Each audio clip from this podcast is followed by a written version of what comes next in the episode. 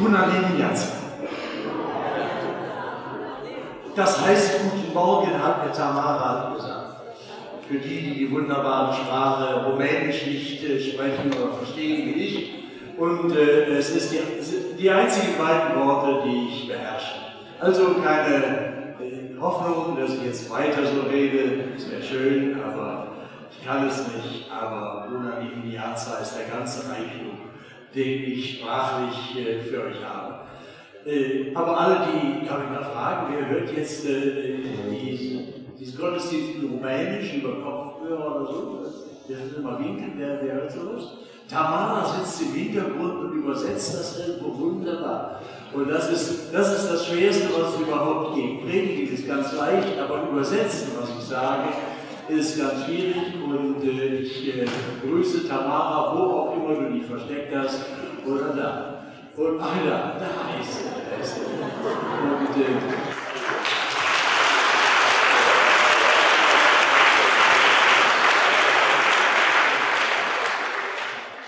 und was auch immer ich sage, sie sagt die Wahrheit.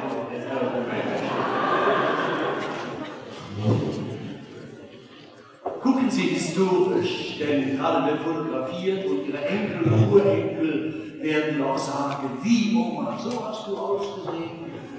Opa, was für Frisuren habt ihr denn damals gehabt? Aber irgendwann hört er auf zu fotografieren, denn dann hören wir besser zu. Ja, die, Eitelkeit ist immer groß und so, jeder muss dann richtig gucken. Das ist einfach ist ja nicht so. Ein, es ist Nacht in einer Stadt, es ist dunkel, Straßenlaternen sind an und äh, ein Mann sucht im Schein einer Straßenlaterne mühselig die Straße ab. Kommt ein anderer vorbei und sagt, suchen Sie etwas? Ja? Er, was suchen Sie denn? Sagt er, ich weiß es nicht. Dann haben Sie es hier verloren. Sagt er, nein. Ja, warum suchen Sie denn hier? Ja, weil es hier hell ist. Wie soll man dem Mann helfen? Er sucht etwas und weiß nicht was. Und er sucht es da, wo es hell ist, weil es natürlich bequemer ist, da, wo jetzt Licht ist, als aber möglicherweise hat er das ganz woanders verloren. Er weiß gar nicht, wo er es verloren hat. Und vielleicht ist es da dunkel und unbequem und da kann er gar nicht. Also hofft er, ich muss doch da suchen, wo es hell ist, aber er weiß nicht, was er sucht. Ja, das ist doch. Das ist doch. Aber so sind wir Menschen. Das ist eigentlich die ganz normale Situation eines Menschen. Alle Menschen suchen ihr Leben. Das Leben ist ein, ein Prozess voller Sehnsucht und Suche. Nur frag mal, wer, wer, denn? Was denn? Wenn wir wüssten, was wir suchen, wäre schon mal ein Problem gelöst. Und dann natürlich, ja, wo suchen? Ja, im Dunkeln suchen und da, wo schwierig suchen. Das will kein Mensch. Also suchen wir da, wo Licht ist. Das ist so wie, wenn es ein, wenn's, äh, wenn man eine, so eine Wunde hat, so scharf darauf ist. Was macht man dann? Ja, die soll heilen. Nein, es juckt aber. Dann kratzt man. Kratzt. Das macht alles nur noch schlimmer. Aber man tut das, was man denkt, was ist jetzt das nächste. Und man kratzt und denkt, das löst etwas. Aber es löst gar nichts. Es macht nur alles noch schlimmer. Und so sind wir auf der Suche als Menschen. Wir suchen da, wo es juckt und äh, denken, da haben wir es. Wir suchen beim Geld, wir suchen beim Sex, wir suchen, wir suchen gute Beziehungen, wir suchen irgendwo, wo es gerade juckt. Und denke, das muss es doch sein, aber das ist immer so, man sucht gerade da, wo es ein bisschen heller ist und denkt, aber man weiß ja gar nicht, ob man, was man verloren hat und wo man es verloren hat. Das ist das Problem. Das ist das Grundproblem von uns Menschen. Und, äh, und jetzt kommen wir Christen und sagen, dass, dass es Gott gibt dass kennen kann und die Leute gucken uns an, als kämen wir vom Mars und denken, sind die total verrückt. Das sind doch alles Märchen. Wer soll denn glauben, hat die Werde je gesehen? Wir suchen da, wo wir was sehen. Gott hat niemand gesehen. So. Erstmal, ich habe eine gute Nachricht. Für uns alle. Für die, die unter uns sein mögen, ich will das nicht übersehen. Es könnte ja sein, vielleicht, dass, dass du im Laufe dieses Gottesdienstes bisher schon innerlich festgestellt hast, die, die gehören ja alle so zusammen, die reden, die beten miteinander, die loben Gott und das ist Begeisterung die scheinen ihn alle zu kennen, die scheinen alle begeistert von ihm zu sein. Das kann ich gar nicht innerlich nachvollziehen. Bin da noch gar nicht. Noch nicht mein Thema. Dann möchte ich, dass du dich nicht ausgeschlossen fühlst. Weißt du, das Wichtigste ist, dass man ehrlich ist im Leben und nicht eine Show macht, nicht ins Schaufenster stellt, was man nicht im Laden hat. So, und wenn du heute gekommen bist, hier, aus welchem Grund auch immer, wir freuen uns, dass du da bist. Und wenn du spürst, äh, ich, hab, ich kenne ihn noch nicht, was auch immer ihr denkt über Gott und wie ihr ihn feiert, ich kenne ihn nicht, dann habe ich auch für dich eine gute Nachricht. Und ich habe für die Christen eine gute Nachricht, die ihn kennen und die so ein Verlangen haben, ein, oder ein Problem und sagen, ich möchte das gerne, dass andere das auch kennenlernen, aber es ist so schwierig, die wollen das alle nicht hören. Die halten es für eine Sekte und für durchgeknallt und was soll, was soll, wie, wie sollst du da rankommen? Ich habe für euch beide eine gute Nachricht. Die gute Nachricht heißt, Gott sucht uns. Gott sucht, stell dir vor, der Gott, von Anfang an hat er das gemacht. Von dem Augenblick an, wo Menschen sich abgewandt haben und weggelaufen sind vor Gott, das ist der normale Zustand des Menschen, dass er vor Gott wegläuft. Sucht Gott den Menschen von Anfang an. Die Bibel sagt auf den ersten Seiten nach der Schöpfung, nach dem Riss, als der Mensch Gott den Rücken gekehrt hat und gesagt hat, ich mache meine eigene Sache, ich will selber Chef sein, ich will selber wie Gott sein, ich bin nicht mehr abhängig von ihm. Da ruft Gott, Adam, wo bist du? Mensch, wo bist du? Der Mensch versteckt sich irgendwo auf seinen Wegen. Er will Gott nicht unter die Augen kommen. Das ist bis heute so geblieben. Irgendwo hinter welchen Büschen verstecken wir uns, auch religiösen Büschen natürlich, weltanschaulichen Büschen, esoterischen Büschen, atheistischen Büschen, materialistischen Büschen. Wir sind auf der Flucht vor Gott und wir haben kein Interesse, ihm unter die Augen zu kommen, weil wir ja genau wissen, dass unser Leben, so wie wir es leben, nicht zu ihm passt. Und Gott sucht uns. Er sagt nicht, lauf dich doch warm. Du wolltest es, wolltest ohne mich leben, jetzt lebe ohne mich. Gott braucht uns auch nicht. Aber wir brauchen ihn. Aber wir meinen, ohne ihn leben zu können. Aber Gott gibt uns nicht auf. Er sucht uns. Adam, wo bist du? Und durch die ganze Geschichte, wisst ihr, die Bibel ist, die ganze Bibel ist voll davon. Eine einzige Geschichte, wie Gott uns Menschen sucht und wie Menschen auf der Flucht sind und sich verstecken und sich wehren dagegen und es besser wissen. Und Gott sucht uns, schickt Boten, Propheten, das Volk Israel. Ganz zentral und stark werden sie im Augenblick, als Gott sagt, es hilft nichts anderes, ich muss selber kommen. Ich kann nicht irgendjemand schicken, ich muss selber kommen. Und er kommt selber in Jesus. Er wird Mensch. Er kommt auf unser Niveau. Er kommt in unsere Welt der Tische und Bänke, des Raumes und der Zeit, wo wir sehen, schmecken, hören, fühlen können. Denn was anderes können wir ja nicht verstehen. Unsere Sinne taugen ja nicht, unser Hirn taugt ja nicht, um Gott zu verstehen. Was wir uns von selber über Gott ausdenken, das sind ja nur immer unsere eigenen Gedanken, unsere eigenen Projektionen, an die wir an den Himmel projizieren. Immer nur vergrößerter, verbesserter Mensch. Und wir wissen gar nicht, wie es stimmt. Das ist wie so ein Beamer, der ein Bild an die Leinwand wenn du den Bibel projizierst, wenn du ihn ausschaltest, ist da nichts mehr. Das sieht so aus, als wäre da was, aber da ist nichts. Und so ist das mit unseren Vorstellungen. Gott sucht uns. Die wir auf der Flucht sind. Manche sind auf der Suche und sagen, irgendwas muss es geben. Und machen sich komplizierte Gedanken und finden ihre eigene Lösung, verlieben sich in ihre eigene Lösung. Das ist natürlich klar. Es gibt so wahnsinnig viele Weltanschauungsangebote. Es gibt so wahnsinnig viel Angebote auf dem religiösen Supermarkt heute. Den Menschen, weil sie immer auf der Suche machen ihre Projektionen und verlieben sich in ihre eigenen Lösungen, die sie selber geschaffen haben. So sind wir Menschen. Was wir selbst gebastelt haben, finden wir immer am schönsten. Und wir sind immer ein bisschen sauer und ärgerlich, wenn dann jemand kommt und so schmeißt das weg. Es gibt, es gibt die Wahrheit. Dann sind wir tief beleidigt. Deshalb ist das immer nicht so einfach. Es ist nicht so, als ob alle suchen und glücklich sind, wenn du kommst und sagst, du, ich kenne diesen Gott, der hat sich in Jesus darfst ihn auch kennenlernen. Also wenn dann alle Leute sagen würden, ja, ich suche schon so lange, aber danke, dass du das sagst, wäre es ja toll, aber so einfach, so einfach ist das ja nicht. So einfach ist es ja nicht. Aber die Wahrheit bleibt, Gott ist auf der Suche. Und das ist immer eine Wirklichkeit, die ist schon vor uns da. Das fängt nicht erst an im Oktober.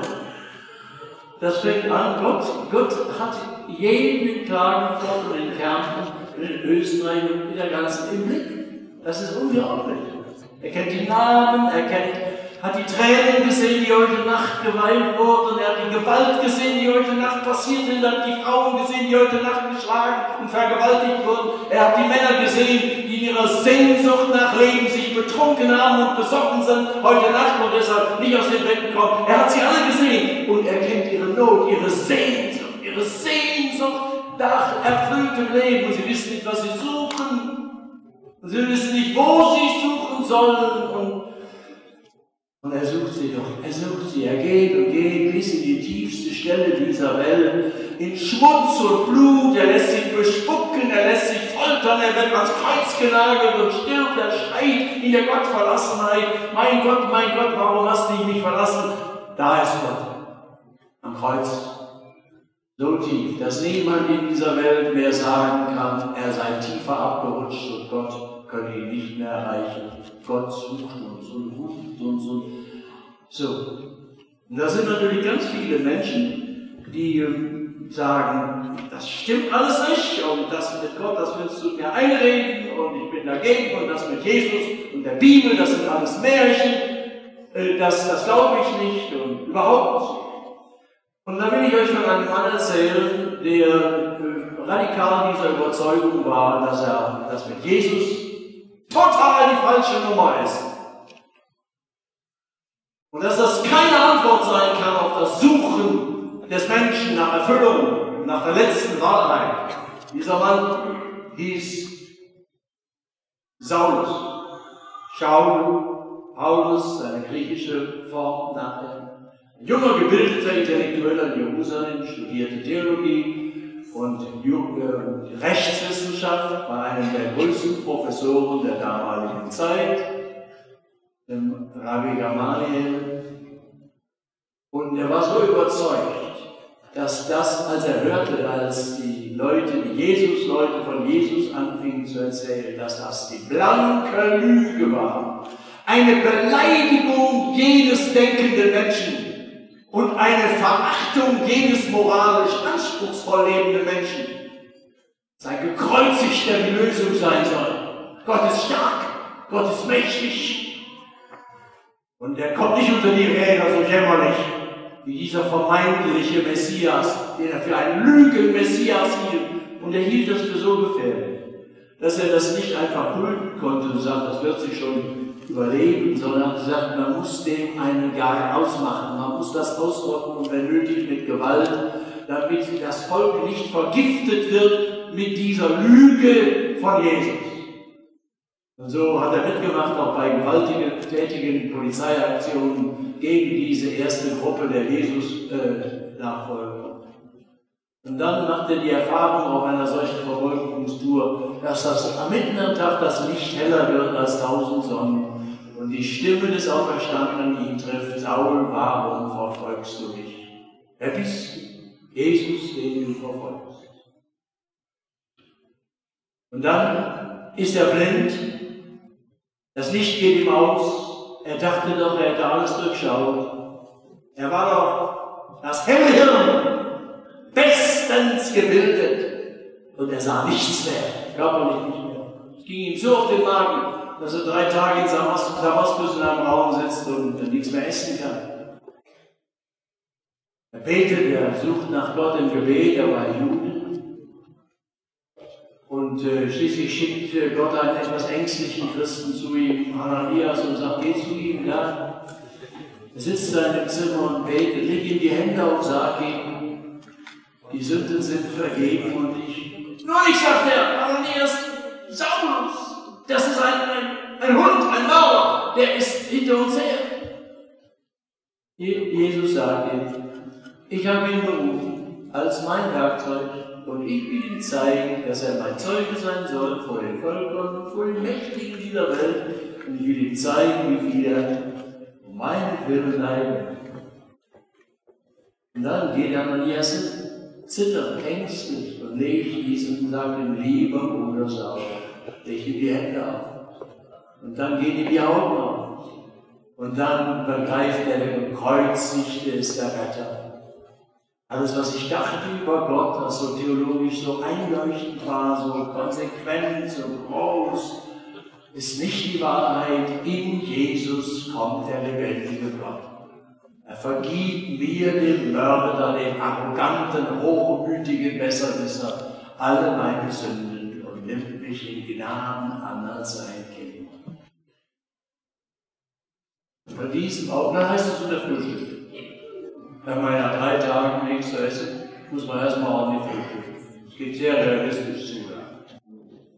Und von diesem Augenblick ist dieser Mann total umgedreht und voller Leidenschaft hat er nur noch eine, einen Wunsch.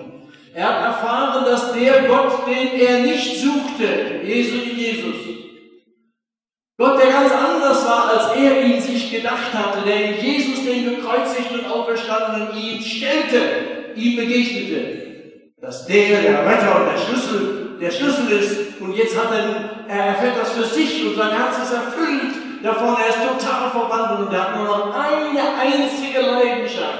Er lässt seine ganze Karriere sausen. Er hätte eine glänzende Karriere vor sich gehabt.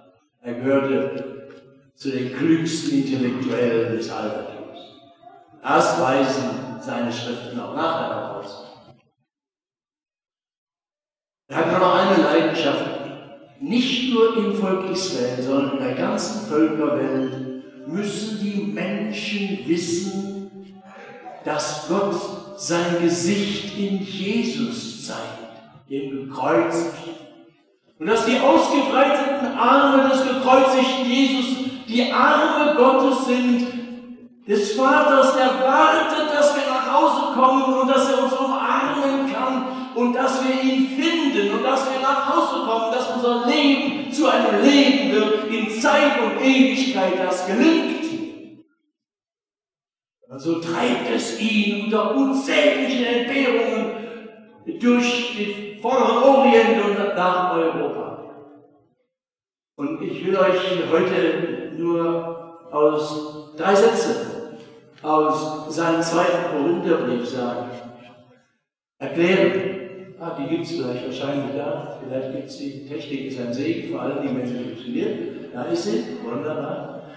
Ich kann euch das aus dem zweiten Korintherbrief, da schreibt er über seine Arbeit, auch über die Nöte und die Schwierigkeiten.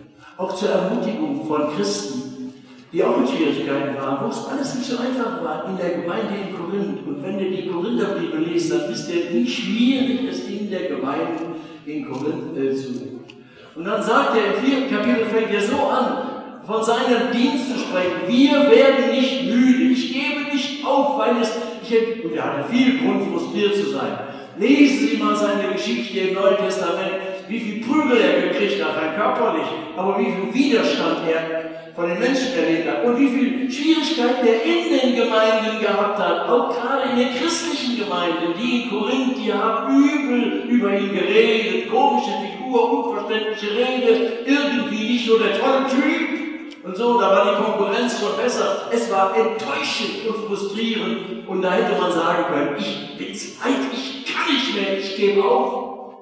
Und er sagte, wir werden nicht müde, denn es ist eine Barmherzigkeit Gottes, dass er uns berufen hat, dass wir, dass wir diesen Dienst tun dürfen, dass wir selber das erfahren und dass wir es mit anderen teilen dürfen. Und was, ist, was tut er gegen die Müdigkeit? Sagt er, ich will ehrlich sein. Ich will nicht mit Tricks arbeiten. Ich will niemanden betrügen. Ich will kein Leben mit doppeltem Boden leben. Ich will, ich will nicht die Leute betrügen. Vor dem Gewissen der Menschen und vor Gott bin ich total offenbar. Sie sollen es wissen. Ja, sagt er, was einen müde macht, ist auch, dass es so viel Widerstand gibt. Und der Widerstand ist nicht nur Menschen, die andere Meinungen haben, sondern es gibt eine Gegenmacht, den Satan. Er nennt ihn in 2. Korintherbrief Kapitel 4 sogar der Gott dieser Welt, der den Menschen die Augen verblendet, dass sie die Wahrheit dieses Evangeliums von Jesus nicht erkennen. Er kennt also diesen massiven Widerstand, der da sagt. Er sagt nicht, ach ja, wenn du das ein bisschen rhetorisch vernünftig anpackst und ein bisschen eine tolle Gemeindearbeit machst, dann werden die Leute in Scharen zu dir kommen. Er weiß, es ist eine, eine verblendende Wirklichkeit, eine Lügenmacht des Satans unterwegs, um Menschen zu betrügen und zu blockieren, dass sie die Wahrheit von Jesus nicht hören wollen und nicht hören können und nicht annehmen. Und dann sagt er, was hier steht, und das will ich euch noch sagen. Da sage ich jetzt denen unter euch, die als Jesus-Nachfolger hier sitzen und überhaupt nicht noch Zweifel haben, ob das, was die heute gesagt haben, im Herbst gehen wir richtig ran, ob sie dabei nicht von der Partie sind. Ne? Vielleicht haben sie ja mehr Zweifel, ob sowas sinnvoll ist. Vielleicht haben sie so viel Erfahrung gemacht, dass die Leute das sowieso nicht hören wollen. Bei ihren Nachbarn denken sie an ihre Kollegen und so ihre Verwandtschaft. ist alles so schwierig. Jetzt sind sie voller Widerstände. Ich möchte dir sagen, um äh, sie zu gewinnen. Ja, ich sage es ganz offen. Ich möchte sie gewinnen, dass sie begreifen, dass, dass die Hauptaufgabe von uns Christen ist, auf alle Weise das Evangelium zu den Menschen zu bringen, dass sie Jesus kennenlernen und ihr Leben ihm öffnen. Und dass wir unser Leben auch als Gemeinden vertan haben, wenn wir das nicht zu einer ersten Priorität machen. Ich hoffe, dass er das immer dauert, kontinuierlich tut. Und dass dann das, was wir im Herbst machen, dass es dann eine mehr Randerscheinung ist und auch mal so in die Öffentlichkeit geht. Das ist ja nicht, es dauert, wir nicht warten bis dahin, aber dann machen wir mal was zusammen. Und ich gerne als, als Hilfsarbeiter helfe ich Ihnen gerne mit dabei, so gut ich kann, aber es ist ja Ihr Dienst. Jetzt möchten wir sie gewinnen, dass keiner diesen Saal verlässt heute, der nicht sagen kann, das wäre unser Wunsch, ganz klar. Die sollen mit offenen Karten spielen. Dass keiner den Saal verlässt, um zu sagen, okay, ich bin mit dabei, das habe ich begriffen. Ich bin mit allem, was ich bin und habe, mit dabei.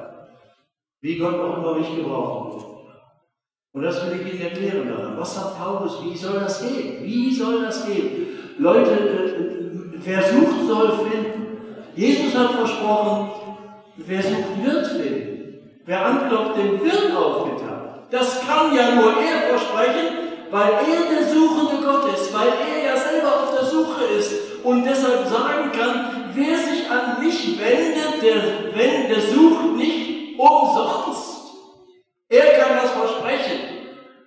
Und deshalb dürfen wir uns reinnehmen lassen in diesen Auftrag, wer sucht, soll finden und sagen nicht nur für uns selber, sondern auch für die Menschen in unserer Umgebung, auch in dieser wunderschönen Stadt und in diesem Land, äh, dass, dass, sie, dass sie finden sollen. Also lesen. Wir predigen nicht uns selbst, sagt er, sondern Jesus Christus, dass er der Herr ist, wir aber eure Knechte um Jesus so steht es. Lass es ruhig so stehen, haben wir das vor Augen, den ganzen Ich erkläre Satz für Satz. Das Erste, was Paulus also sagt, es geht darum, dass wir nicht uns selbst präsentieren und sagen, wir, wir wissen schon, wie es geht, sondern wir weisen weg, wir weisen hin auf Jesus. Er ist der, Jesus heißt Rettung, Hilfe, Jeshua. Dieser Name heißt Rettung, dass er der Herr ist. Nun muss ich erklären, in der damaligen Zeit war dieser Ausdruck Herr voller explosiver Kraft. Das können wir heute kaum noch nachvollziehen. Wenn römische Bürger und Leute im römischen Reich gehört haben, bei der Taufe zum Beispiel, wenn Christen getauft wurden, bekannten sie, Herr ist Jesus, dann zuckte es bei den Zuhörern den, den Titel Herr, Kyrios im Griechischen. trug nur und exklusiv der Kaiser in Rom. Da gab es viele Herrschen und Chefs und so weiter und Götterchen und sowas, Religionen, du durftest alles glauben im Römischen Reich unter der Voraussetzung, dass du den Kaiser als die letzte Autorität anerkennst.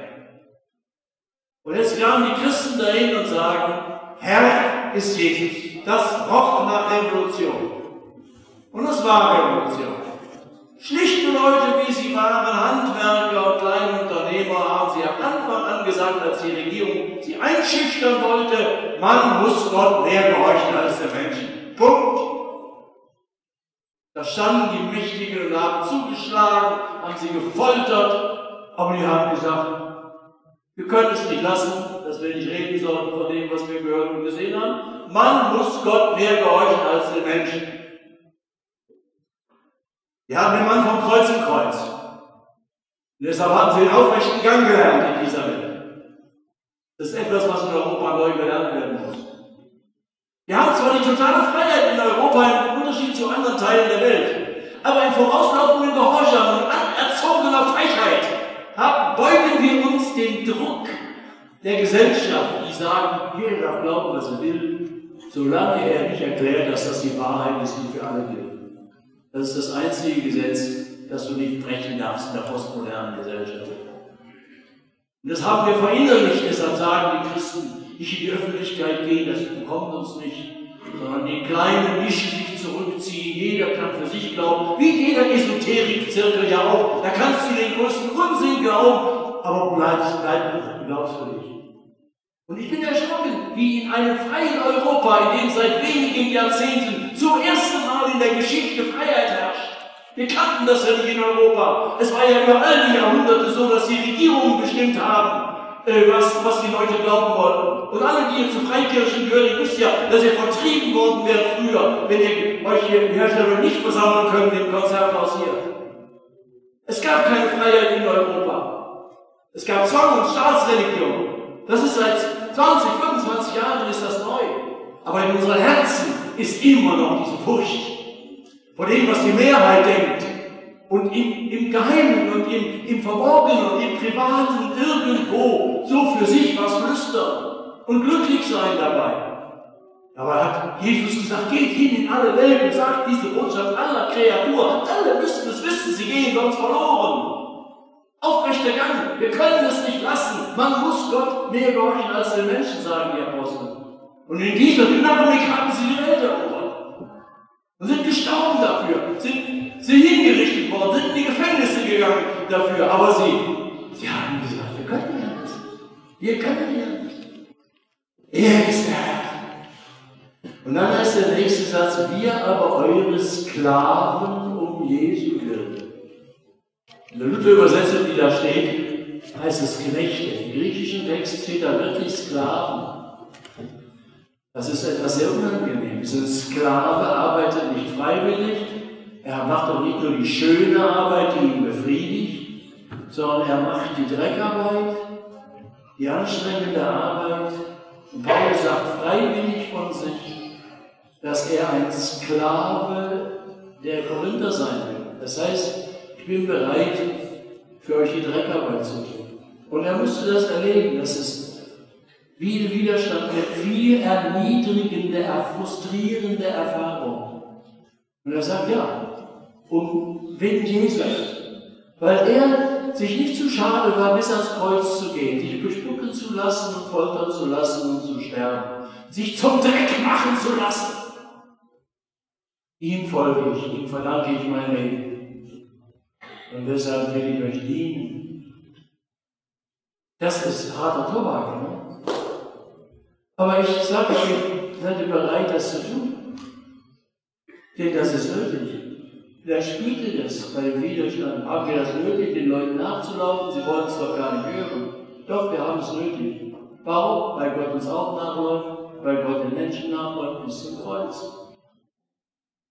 Wir machen nicht etwas, was uns befriedigt. Und wir machen es nicht nur so lange, wie es uns Spaß macht und Erfolg bringt und Anerkennung. Wir machen es aus Liebe.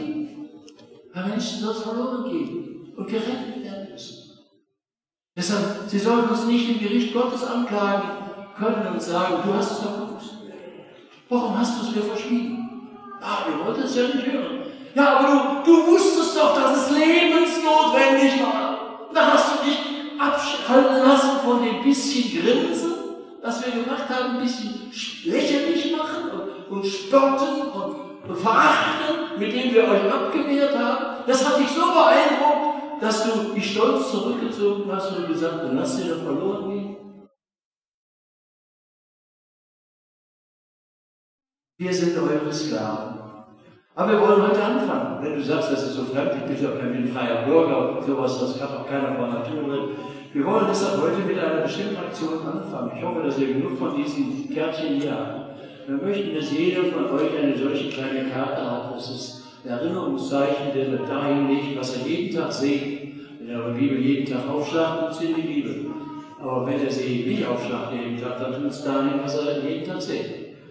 Äh, und da hinten drauf kann man fünf Namen schreiben, für die ihr täglich betet. Das wäre toll. Ich weiß nicht, wie viele Leute jetzt hier in diesem wunderbaren Konzert sind.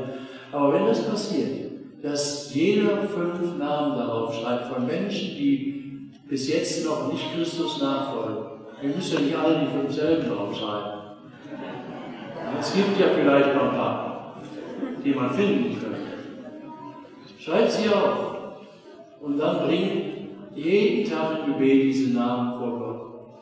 Das kostet nichts. Da kannst du nicht sagen, ich habe kein Geld. Und selbst wenn du ein Manager bist, der 17 Stunden am Tag arbeiten muss, du kannst mir nicht erzählen, dass du nicht die Zeit hättest, für diese fünf Menschen einmal am Tag zu beten, wenn du es am Steuer tust und wenn du es tust, wenn du einen Kaffee zwischendurch trinkst. Das ist der kostbarste Dienst, den wir tun. Der Gedanke ist schrecklich, dass es in Klagenfurt Menschen geben könnte, für die nicht namentlich gebetet wird.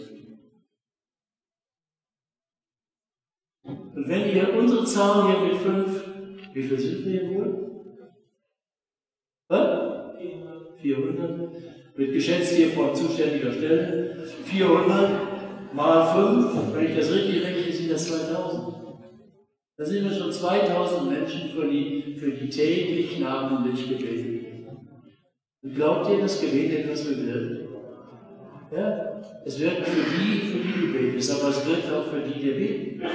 Deine vor allem Einstellung zu den Menschen, für die du täglich betest, wird sich ändern. Du wirst darüber nachdenken, kann ich eine Brücke bauen? Bin ich vielleicht der, der ihn einladen könnte? Wohin könnte ich ihn einladen? Was könnte ich ihm schenken? Könnten wir miteinander einen großen Brauchen trinken? Könnten wir miteinander irgendetwas Schönes machen, damit wir uns das sie spüren, äh, sie sind uns wertvoll, sie sind uns wichtig.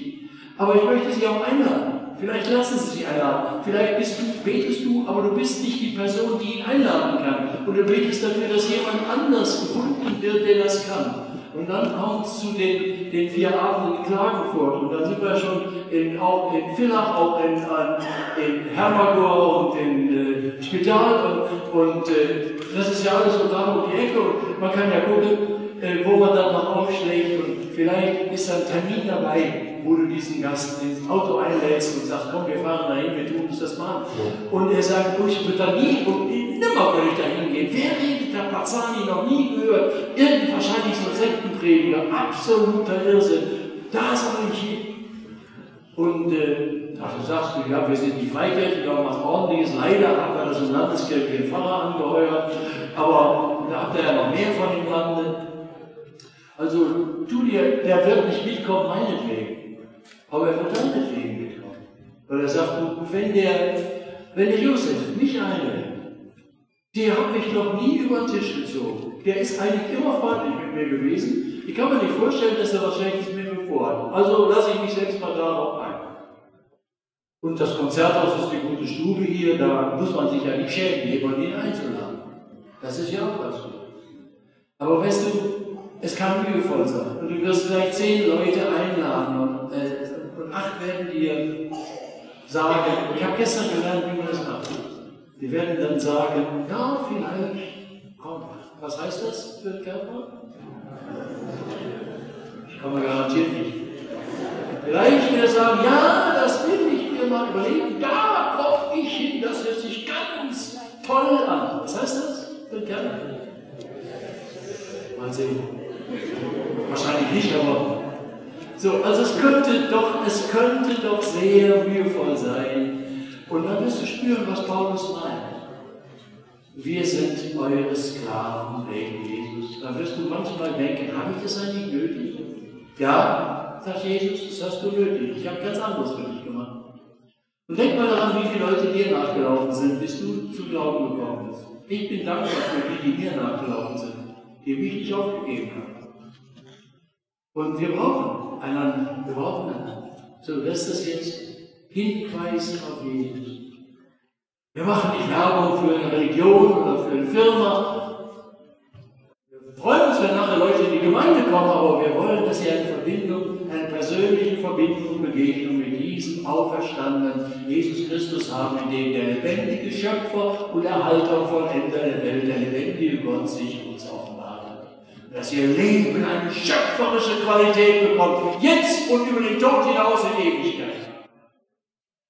Dann wird der spöttische Satz, den ihr nur geschrieben habt, wer glaubt, wird selig, ist er so hingesagt und so, ja, bis Brot, ja? der wird gerettet. Dann wird es wahr, dass jemand gerettet wird. In diesem Sinne, die alte Sprache eigentlich diesen Begriff selig werden versteht. Das sagt Paulus danach. Danach kommt jetzt Jetzt müssen wir einige zwischendurch Kaffee trinken, eine Pause machen, alle wieder reinkommen, weil jetzt muss ich euch einen der schwierigsten Sätze, der Paulus war eben ein so wahnsinnig kluger Mensch. Der hat Sätze geschrieben, da platzt einem das Hirn weg. Die Christbuch kaum mit Tamara habe ich vorhin diesen Satz buchstabiert und gesagt, wie ist denn in der rumänischen Übersetzung? Hat sie gesagt, es ist genauso schwierig. Also kein Trost für Rumänisch Sprechende, es ist genauso schwierig. Er sagt, was muss passieren, damit ein Mensch zum Glauben kommt? Und was passiert, wenn einer, einer, der Jesus kennt, einem anderen von Jesus erzählt, ob nur im Gespräch zu zweit oder in einer kleinen Gruppe oder im Konzertsaal in einem Vortrag? Was passiert dann? Er sagt, das ist Meinungsaustausch, denken wir, Argumente gegen Argumente, Zweifel, Versuch zu überzeugen, Nein, sagt Paulus, nein. Ich will euch sagen, was da passiert. Was dann passieren muss, damit ein Mensch verändert wird. Das kann man nur einem einzigen Ereignis in der Weltgeschichte vergleichen, nämlich dem Augenblick am Anfang der Welt, als Gott sprach, es werde Licht und es wurde Licht. Dieser Schöpfungsakt, mit dem Gott Energie und Masse gesetzt hat, so wie die moderne Physik uns das lehrt. Das Licht ist der Grund aller Existenz in unserer hauptzeitlichen Wirklichkeit. Energie, Masse. Sprach, es wäre Licht und es war Licht. Ich buchstabiere euch den Satz auseinander. Guckt ihn an und buchstabiert ihn nicht. Er sagt, denn Gott, der sprach, Licht soll aus der Finsternis hervorleuchten. Das ist der Schöpfungsakt gewesen am Anfang. Ne? 1. Mose 1. Der hat einen hellen Schein in unser Herzen gegeben. Schön formuliert vom alten Luther. Viel zu schwach. Da steht im Griechischen wörtlich, der ist in uns aufgeleuchtet. Gott selbst, der Schöpfer des Lichtes, ist in uns aufgeleuchtet. Das ist ein Schöpfungsakt. Die ganze Schöpferkraft, Energie leuchtet in uns auf. Wozu? Dass durch uns, wenn wir anderen etwas von Jesus sagen, dass durch uns entstünde die Erleuchtung. Ja, wenn wir etwas sagen, Licht angehen. Wozu? Zur Erkenntnis der Herrlichkeit Gottes. Herrlichkeit Gottes ist in der Bibel immer ein Ausdruck für die Wirklichkeit des ewigen Gottes. Herrlichkeit. So, dass wir die Herrlichkeit Gottes erkennen. Wo? Im Angesicht des Jesus Christus. Was passiert? Es ist ein Schöpfungswunder, wo Gott selbst die ganze Energie des Lichtes ist. Wenn Menschen von Jesus hören, dass sie auf Jesus schauen können, den gekreuzigten sehen und in ihm die Herrlichkeit und Wirklichkeit Gottes erkennen und begreifen und sich dem öffnen. Man, das soll einer verstehen. Das muss keiner verstehen. Das ist das Wunder, das passiert, wenn du mit stotternden Worten einem anderen erzählst, dass Jesus der Retter ist. Wenn ich predige so und versuche zu erklären und denke, verzweifelt, das sind Menschen, das nicht klar machen kann, ich kann nicht rein in ihr Herz, dann verspricht Gott dieses Schöpfer und uns. Wenn er es nicht tut, reden wir alle umsonst, passiert nichts. Nur dann. Aber er hat es versprochen. Paulus sagt, das passiert. Und das passiert nicht nur, wenn einer predigt, so, der Bühne, sondern wenn du mit deinen Nachbarn sprichst, meinen Kollegen, du hast den Eindruck, ganz nicht und er will es nicht und du bist unzufrieden. Verlass dich darauf. Jesus macht das. Er mobilisiert die ganze Schöpferkraft, die Licht schafft, um die Herrlichkeit Gottes, sein Gesicht zu zeigen, damit der andere die Herrlichkeit Gottes sieht. Aber er, kann es gebrauchen. Alles wunderbar. Aber wenn du sagst, das habe ich aber, das habe ich aber so noch nicht gehört. Wenn das wahr ist, dann könntest du ja stolz werden. Eingebildet sagen, wir, wir treten jetzt auf. Und wenn wir auftreten, wenn wir reden, dann agiert der Schöpfer volle, mit voller Power. Und dann kriegst du es im Kopf und wirst arrogant und wirst hochmütig. Aber der Paulus sagt, hab mal keine Sorge, Gott hat dafür gesorgt, dass dir das nicht passiert. Er hat dann nämlich etwas sehr Schmerzhaftes gemacht. Er hat diesen Reichtum, den er dir schenkt, diese Schöpfungsenergie, dieses Wunder der Offenbarung Gottes durch Jesus. Das hat er dir geschenkt. Du darfst ein Zeuge sein, du darfst das tun. Aber er hat es hineingegeben in einen zerbrechlichen Tontopf heißt es in Vers 7, ne? wir haben diesen Schatz in irdenen Gefäßen, das sind Tontöpfe, damit die überschwängliche Kraft von Gott sei und nicht von uns. Also Tontöpfe, die Tongefäße, die waren im Altertum damals die normalen Küchengeräte, was ganz normales Zeug, die waren sehr nützlich, aber also wenn man noch Juwelen hat, manche von euch Damen tragen da solche Colliers um den Hals, die 45.000 Euro gekostet haben, habt ihr zum letzten Hochzeitstag von eurem Gatten geschenkt bekommen. Die, die es jetzt nicht tragen, haben Angst gehabt, es wird geklaut werden unterwegs und haben zu Hause im Tresor gelassen das bei euch im Wohnzimmer ist, eingebaut in die Wand hinter dem Bild mit dem röhrenden Hirschen und, der Kern und dem Kärntner Das heißt, wenn man eine große Kostbarkeit hat, dann muss man die doch angemessen lagern und verpacken, also in einem Tresor oder da gibt es so ganz kostbare edle Schatullen, da kommen die dann rein, nicht wahr? Meine, wenn das Ding schon 45.000 Euro gekostet hat, dann kann der Kasten auch nochmal 5.000 kosten. Ne? Also angemessen, so ist es entsprechend. Der sagte, so macht Gott es nicht. Er hat das riesige Geschenk und die Kostbarkeit seiner Offenbarung, dass er sich zu erkennen gibt, sein Herzzeichen, den gekreuzigten Jesus und dass das Licht aufgeht und Menschen das begreifen und darüber gerettet werden und froh werden. Er hat das in Tontöpfe getan. Zerbrechliches Küchengeschirr, das ganz schnell kaputt geht, das sind wir Menschen. Wir möchten ja immer gerne, wenn Gottes Kraft durch uns wirkt, dann möchten wir uns auch stark fühlen. Er lacht. Ja, so ist es. Wo ist denn Gottes Kraft, wenn ich nicht stark bin? Aber er macht es anders. Vielleicht hast du den Eindruck, ich bin krank, körperlich, ich habe Fieber, ich bin schwach, ich bin müde, ich kann auch nicht richtig reden, es passt alles hinten und vorne nicht, bin da mehr ein Hindernis als ein Hemmnis, als als eine Hilfe. Ich lasse es lieber ganz.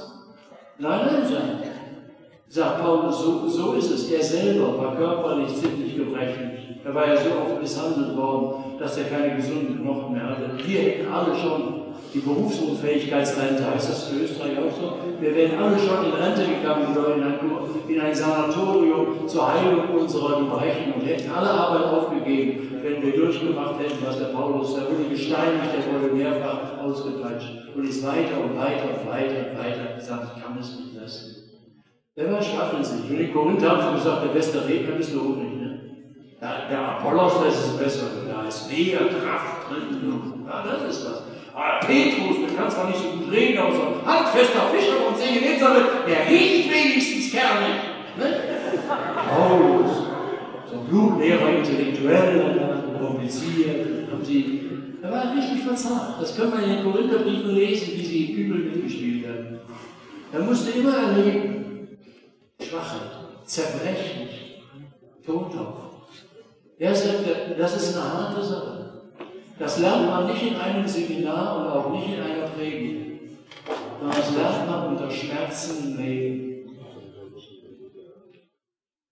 Als das letzte vor Christus in Deutschland war, großen übertragen, fing der erste Abend an in der Porsche Arena, 4000 Leute da, und ich sitze in der ersten Reihe, Programm beginnt, 20 Minuten laufen, und plötzlich merke ich, mein Kreislauf geht weg und ich falle um und ich schiebe mich raus. Zehn Minuten vor der Predigt. Dann so Darmvirus, kotzt wie ein Reihe. Haben sie mich ins Krankenhaus gebracht, haben gedacht, ich hätte irgendwas. Das ist, das ist wichtig. Dann höre ich, wie schnell ein junger Pastor eingesprungen ist und predigt. Die Halle hörte zu, die Menschen hörten zu. Und ich sage, ich hatte am Vorabend bei den Mitarbeitern über dieses Wort gesprochen. Ich hatte gesagt, wir werden das, wir müssen das erleben. Dass wir nicht stark sind, sondern dass Gott allein stark ist.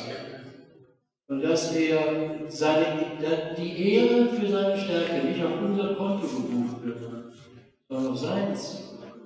Und damit er keine Missverständnisse aufkommen, lässt er es zu, dass wir auf unsere Tour, in unserer Seite, jämmerlich schwach sind, das Bewusstsein verlieren und den Saal vollkotzen, anstatt das Evangelium in Kraft und Ehrlichkeit zu predigen.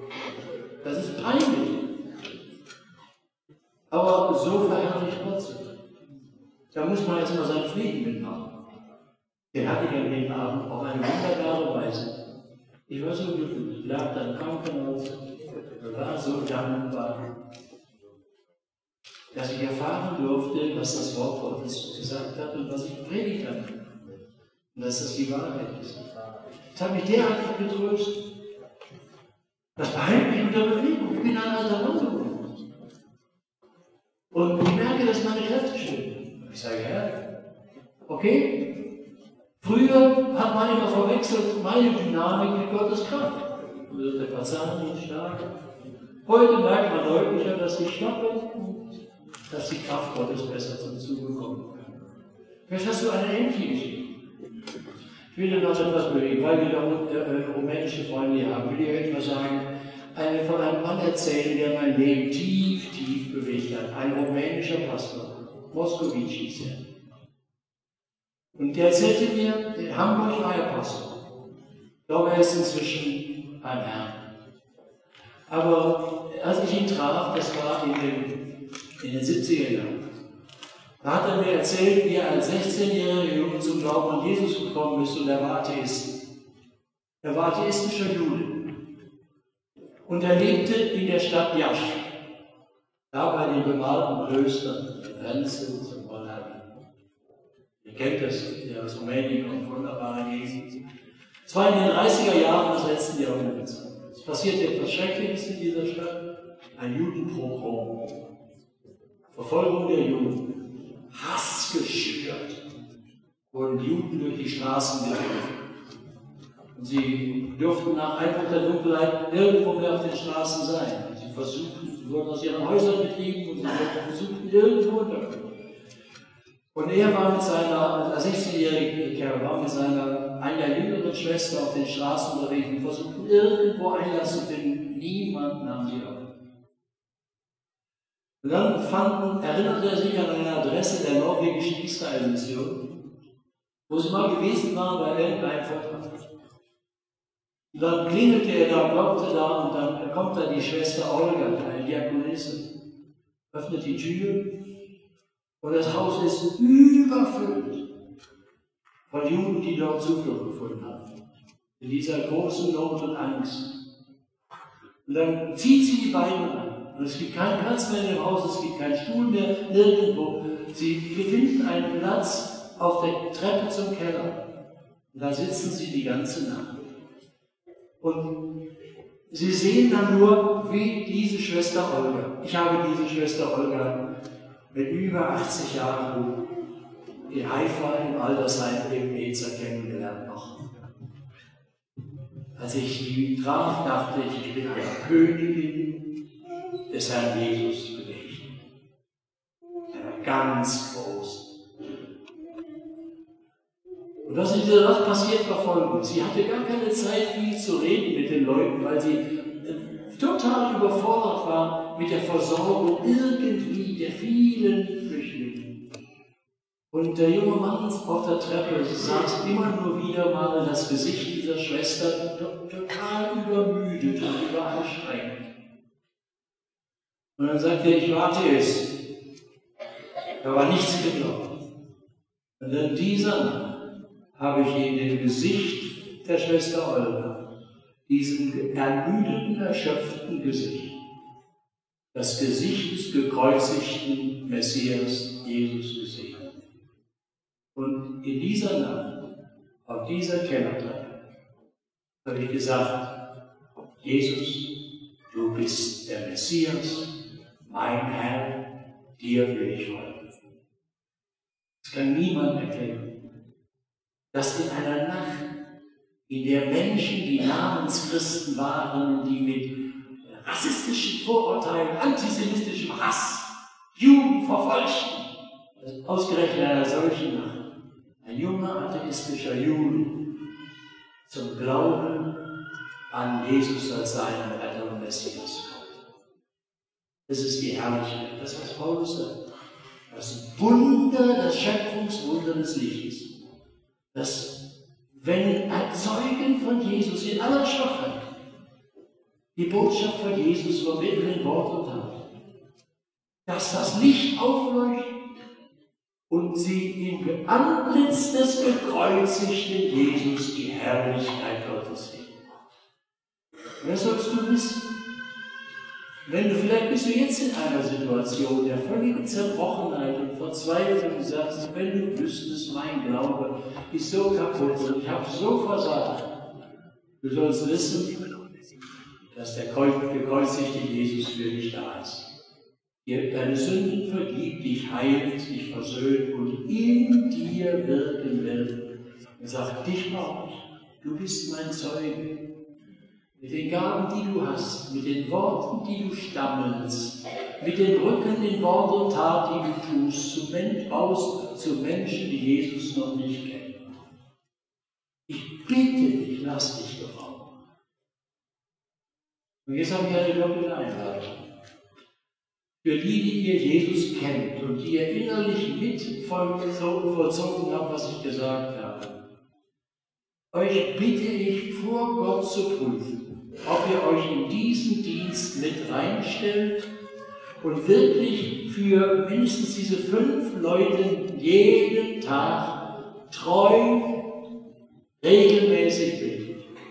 Und dann einen Gedanken habt, wir wollen Gastgeber sein. Wir wollen Menschen in dieser Stadt einladen. Überlegt, wen kann ich einladen? Und wie kann ich den Kontakt? Und dann will ich ihnen dienen. Ich will sie abholen, denn sie kommen ja nicht alleine wieder fremd, die finden dann Ausreden. Und ich will hier nicht an den Abenden sollen hier die, die Christen einander nicht kennen. Hier nicht die Bekannten miteinander reden, immer schon die, die alle miteinander sind, sondern als Gastgeber ganz aufmerksam sein. Für die, die als Gäste kommen, dass sich keiner fremd fühlt. Dass man sie fragt, du, wie war's? Hast du das, kannst du das annehmen?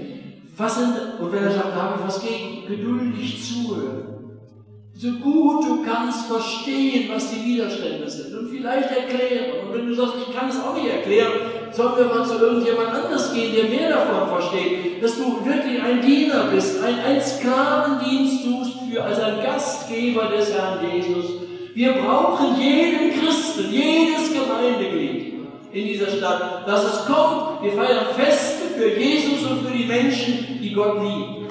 Und ich habe noch nie ein Fest erlebt, wo die Gastgeber nicht gewesen sind. Wenn ihr als die, die für Jesus brennen, nicht kommt, warum sollen die anderen in Klagenfurt kommen? Und deshalb, die Termine liegen fest.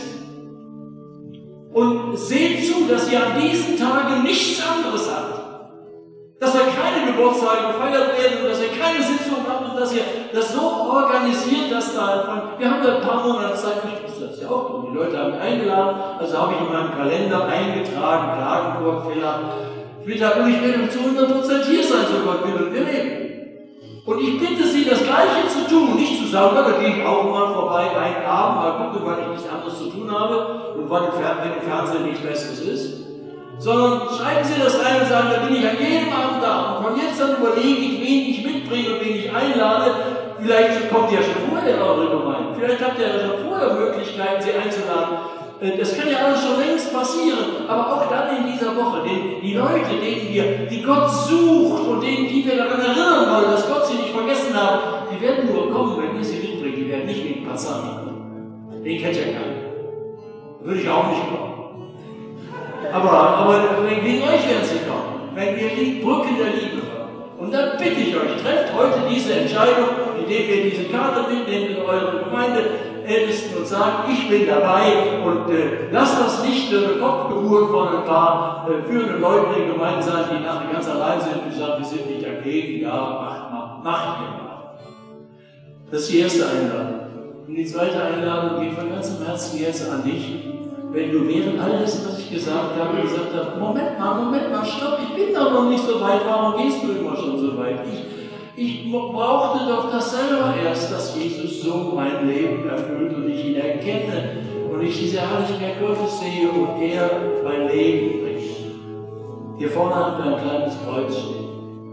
Und wir werden jetzt in wenigen Minuten diesen Teil des Gottesdienstes hier beenden. Ich bete noch, wir werden dann ein Lied singen und wollen werden noch ein paar nötige Ansagen machen und dann Zeit zum Gespräch und was auch immer sonst noch ist. Aber wenn du sagst, ich möchte gerne meine Sache mit Jesus klar machen, ich möchte ihm Antwort geben, ich möchte ihm sagen, Jesus, ich habe deine Einladung gehört. Ich staune, dass du mich so sehr liebst und dass du mich suchst, dass du mir nachläufst. Bis jetzt, wie oft bin ich dir weggelaufen? Jetzt öffne ich dir mein Leben. Bete so, bete so. Komm hier nach vorne, bete mit uns. Wir stehen da, ich stehe da und aus dem Team hier stehen einige, ich glaube, die alle erkennbar, mit roten Hemden sogar, Feuerrot, die brennen für Jesus, das sind also feuerrote Hemden. Die sind bereit, wenn ihr wollt, mit euch zu beten, eure Zeugen zu sein. Das ist wichtig. Bei solchen wichtigen Entscheidungen im Leben ist es selber wichtig, dass man Zeugen hat. Damit etwas, das ist ein Anfang eines Weges. Komm und sag, ich möchte, ich möchte anfangen, hilf mir. Und dann betet ihr so miteinander. Ihr könnt das tun, wie ihr wollt. Aber sinngemäß so. Jesus, ich danke dir, dass du mich so sehr liebst. Ich bekenne dir meine Sünden. Alles, was bisher schief gelaufen ist, von dir weggelaufen bin. Vergib mir meine Sünden. Und wenn nötig, dann, und wenn du das empfindest als hilfreich, dann pack's auch aus, namentlich den Ehebruch und den Diebstahl und die Lüge. Sag's einem Menschen ins Ohr als Zeuge, der schweigen muss als Zeuge vor Gott. Und er kann dir zusprechen, dir sind deine Sünden vergeben, Christus ist für dich gestorben. Das gilt. Er ist auferstanden, das gilt. Dann sagst du, Jesus, mein ganzes Leben soll dir gehören. Ich danke dir, dass du am Kreuz für mich gestorben bist. Dein ganzes Leben soll von jetzt an dir gehören.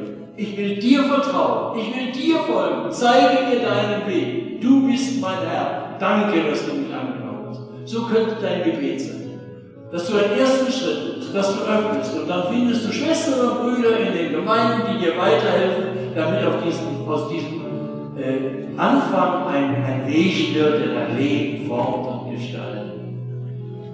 Also, wenn das dran ist für dich, dann sollst du wissen, das ist heute möglich. Komm. Ich bete jetzt für uns alle, stelle uns an den Segen Gottes und dann warten wir auf euch. Herr Jesus Christus, ich danke dir so sehr, dass du uns so sehr liebst und uns nachläufst. Und dass du auch in großer Schar jeden Einzelnen kennst, hier im Saal, aber auch in dieser Stadt, in Klagenfurt und im Land hier in Kärnten. Ach Herr, zünde uns an mit deiner Liebe und Barmherzigkeit. Überwinde unsere Gleichgültigkeit und Trägheit, dass wir für dich und für die Menschen, so wie du barmherzig bist. Erbarm dich über das, was die Gemeinden hier planen, jetzt in den nächsten Tagen und Wochen in ihren Diensten, aber dann auch im Oktober. Dass es zu deiner Ehre ist und wirklich zur Hilfe führt. Ich bitte dich für meine Schwestern und Brüder hier, die jetzt innerlich kämpfen, weil sie wissen, dass dieser erste Schritt zu dir noch getan werden muss. Bitte dich, dass der Satan jetzt keine Macht hat und dass alle Widerstände weichen müssen und dass deine Kraft und deine Liebe die allergrößte Anziehungskraft hat für uns alle. Wir vertrauen dir. Es segne euch der allmächtige und barmherzige Gott, der Vater, der Sohn und der Heilige Geist. Amen. Der Herr liebe, dass wir